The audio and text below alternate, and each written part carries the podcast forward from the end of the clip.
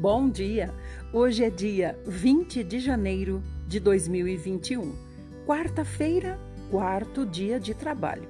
Estamos trabalhando já há três dias, hoje já é o quarto dia. Logo virá o dia de descanso, o sábado, sétimo e último dia da semana. O salmo que o Senhor nos dá hoje é o 18 e fala assim: Ó Senhor, como eu amo minha fonte de poder. O Senhor é a minha rocha, o meu rochedo e o meu libertador. O meu Deus é a minha fortaleza, em quem me refugio. Ele é o meu escudo e o seu poder é a garantia da minha salvação. Sempre que peço ajuda ao Senhor, ele me livra dos meus inimigos. Por isso o Senhor merece todo o louvor. A morte me cercou por todos os lados com suas garras. Quase fui afogado pela corrente de destruição. Fiquei com muito medo. Fui agarrado pelos laços do reino dos mortos. Fui apanhado de surpresa pelos laços da morte. No meio da minha aflição, clamei pela ajuda do Senhor. Gritando, pedi socorro ao meu Deus. Lá do seu templo, ele ouviu a minha voz, ele escutou o meu pedido de socorro. Então a terra tremeu e agitou-se, os montes foram sacudidos, desde suas bases, por causa da ira do Senhor. Saíram da sua boca grandes chamas e fogo que consumia a terra. Das suas narinas subiu fumaça, sinal da sua ira. Os céus ficaram mais baixos com nuvens escuras de tempestade, e sobre elas ele vinha descendo em direção à terra. Levado por um querubim, ele se aproximou rapidamente, voando sobre as asas do vento. Ele se cobriu com um manto de trevas com uma cortina de nuvens escuras e carregadas de água. De repente, com a glória da sua presença, as nuvens se desfizeram com relâmpagos e granizo. O Senhor, a voz do Altíssimo, ressoou nos céus como a voz de um trovão. Logo começaram a cair pedras de fogo. Ele lançou sobre meus inimigos suas terríveis lanças, os relâmpagos, e eles fugiram apavorados. Quando ele falou, os mares recuaram. Com a violência da sua ira, com o sopro do seu furor, foi possível ver o fundo do mar. Provérbios 4, do 1 até o 6. Meus filhos, ouçam os conselhos de um pai. Prestem atenção e terão discernimento. O meu ensino é bom e verdadeiro, por isso não se desviem dele. Quando eu era de meu pai, ainda pequeno, filho único, amado por minha mãe, ele costumava me ensinar e dizia: Guarde na memória as minhas palavras, obedeça sempre aos meus mandamentos e terá uma vida feliz. Aprenda a sabedoria e o entendimento Nunca se esqueça do que eu lhe ensinei. Não se afaste das minhas palavras. Não abandone a sabedoria, e ela o protegerá. Ame-a, e ela cuidará de você. Mateus 13, a partir do 24.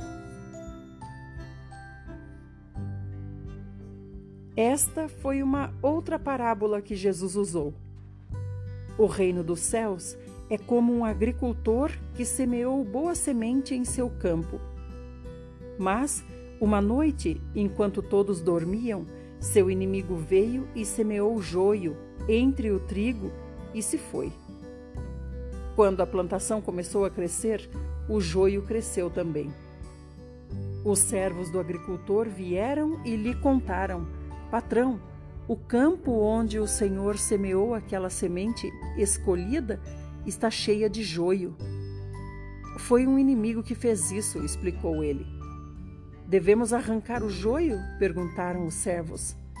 Não, respondeu ele, porque ao tirar o joio, vocês poderão arrancar com ele o trigo. Deixem os dois crescerem juntos até a colheita. E então eu mandarei que os ceifeiros separem primeiro o joio e o amarrem em feixes para ser queimado, e depois juntem o trigo e o guardem no depósito. Jesus contou outra parábola ao povo. O reino dos céus é como uma minúscula semente de mostarda plantada num campo. É a menor entre todas as sementes, mas se torna a maior das plantas e cresce até se transformar numa árvore em que as aves podem vir e encontrar abrigo. Ele contou-lhes também esta parábola. O reino dos céus pode ser comparado a uma mulher que está fazendo pão. Ela toma uma medida de farinha e mistura o fermento, até que ele se espalhe por toda a massa. Jesus usava sempre umas parábolas quando falava à multidão, cumprindo-se assim o que tinha dito, sido dito pelo profeta. Eu falarei por meio de parábolas, explicarei mistérios escondidos desde o princípio dos tempos. Então ele entrou em casa, deixando o povo do lado de fora. Seus discípulos pediram que explicasse a parábola do joio e do trigo. Ele respondeu: O filho do homem é o agricultor que lançou a semente escolhida. O campo é o mundo, e a boa semente representa os filhos do reino. O joio são os filhos do maligno. O inimigo que o semeou entre o trigo é o diabo. A colheita é o fim dos tempos, e os trabalhadores da colheita são os anjos. Como o joio é separado e queimado no fogo, assim será no fim dos tempos. O filho do homem enviará os seus anjos e eles separarão do reino tudo o que faz as pessoas tropeçarem e todos os que praticam o mal. Estes serão lançados na fornalha ardente onde queimarão. Ali haverá choro e ranger de dentes. Então os piedosos brilharão como o sol no reino de seu Pai. Aquele que tem ouvidos, ouça. O reino dos céus é como um tesouro que um homem descobriu num campo. Na sua alegria, ele vendeu tudo quanto possuía para poder comprar aquele campo. O reino dos céus é como um negociante de pérolas em busca de pérolas escolhidas.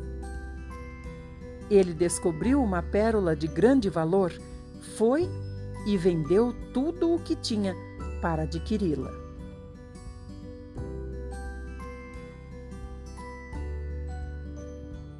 Obrigada por estar ouvindo aqui. Obrigada por sua companhia. Agora vamos para o próximo áudio, o Velho Testamento. E assim seguiremos até concluirmos a Bíblia em um ano. Venha para o meu Instagram, eu sou Idelma Ferreira com H.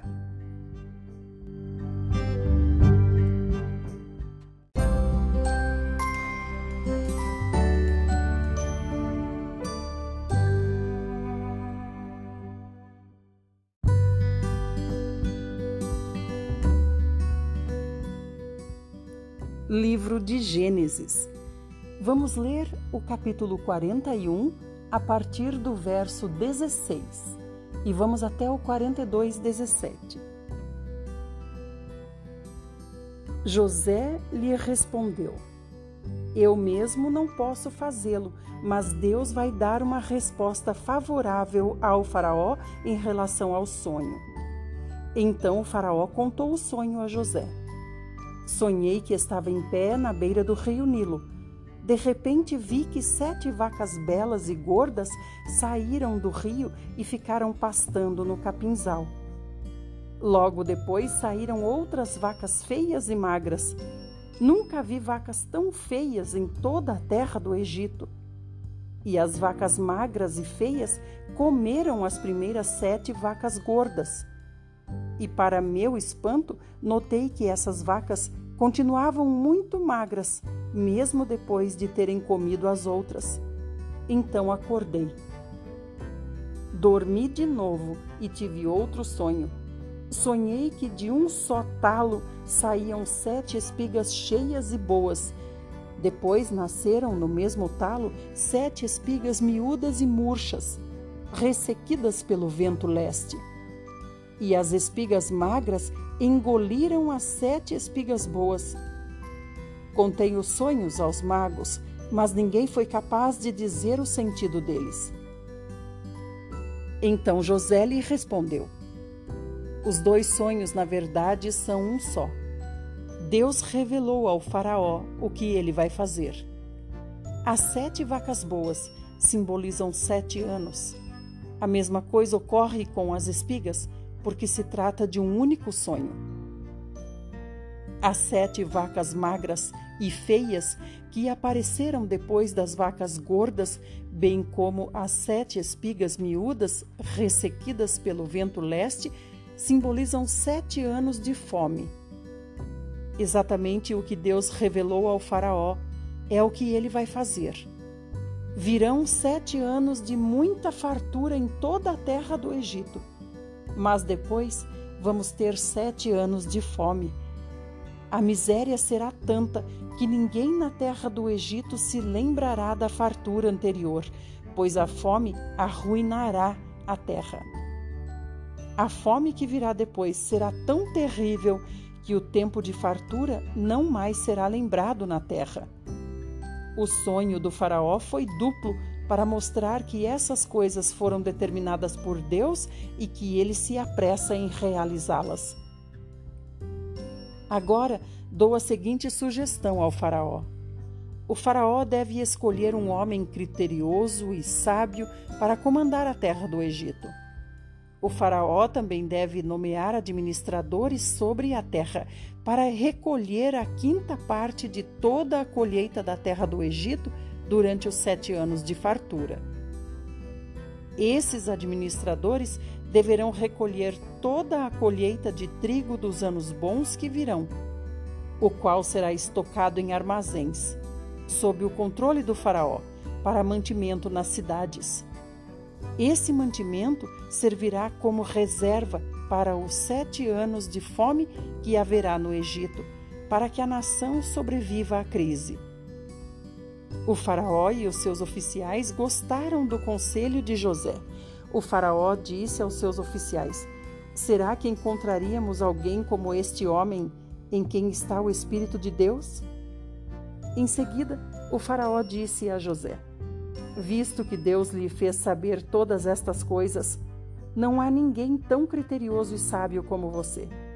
Por isso, você será o administrador da minha casa, e todo o meu povo obedecerá às suas ordens.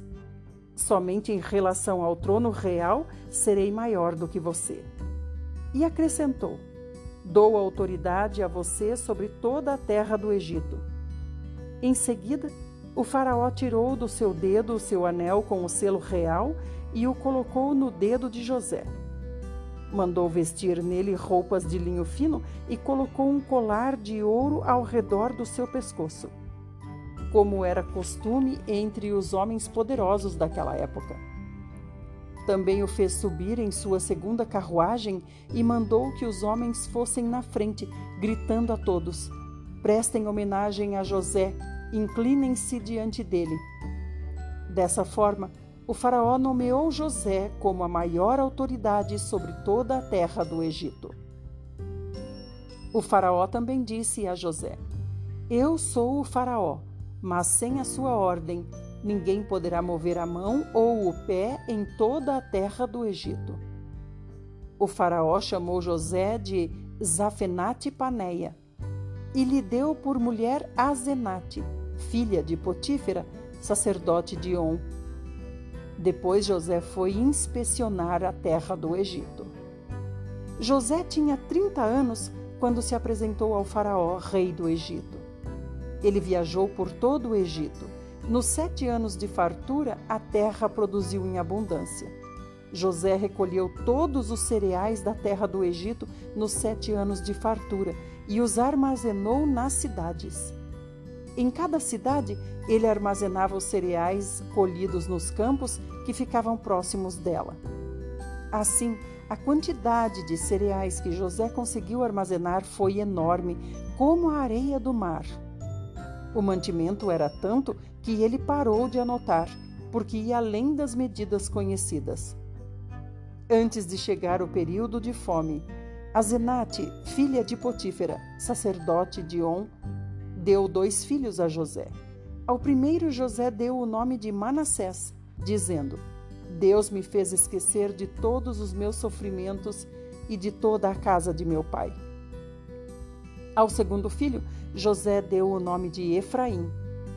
Disse José na ocasião: Deus me fez prosperar na terra onde tenho sofrido.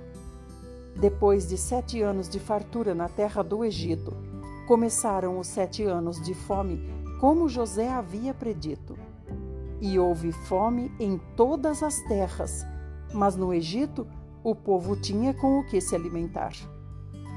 Quando o povo do Egito começou a sentir fome, clamou ao Faraó por pão. O Faraó respondeu a todos os egípcios: Dirijam-se a José e façam o que ele disser.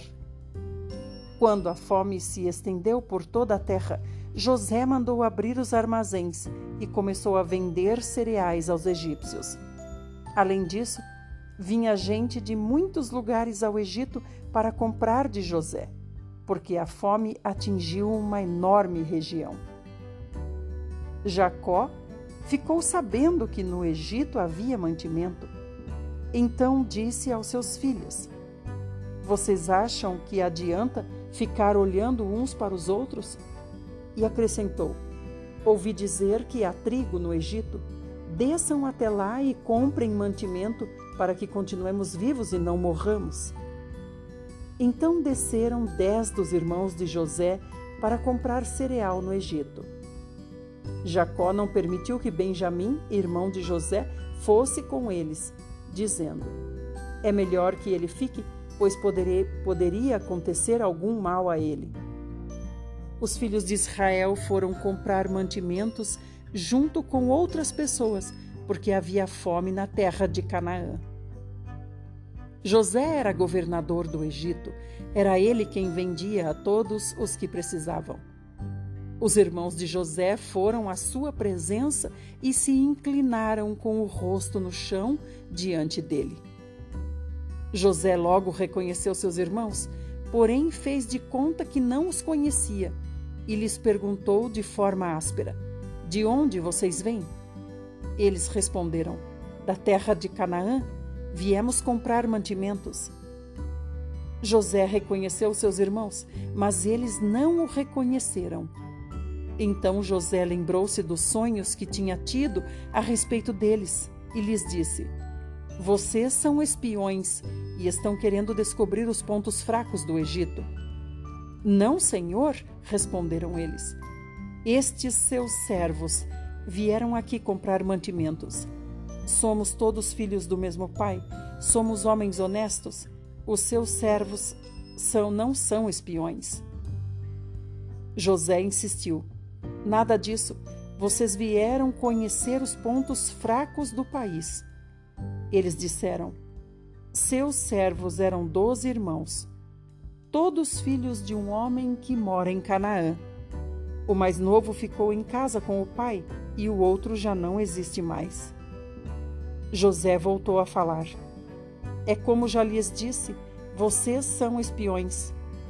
Ele prosseguiu: Há um jeito de provar o que dizem.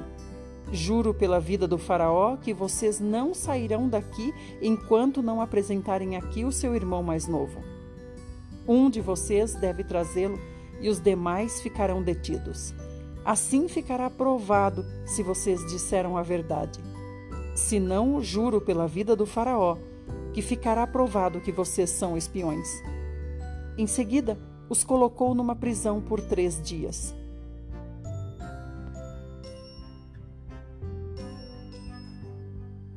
Essa foi a nossa porção de hoje. Amanhã estaremos juntos novamente para continuar a história de José e também as outras partes da Bíblia que tanto nos alimentam e nos fazem bem. Até lá!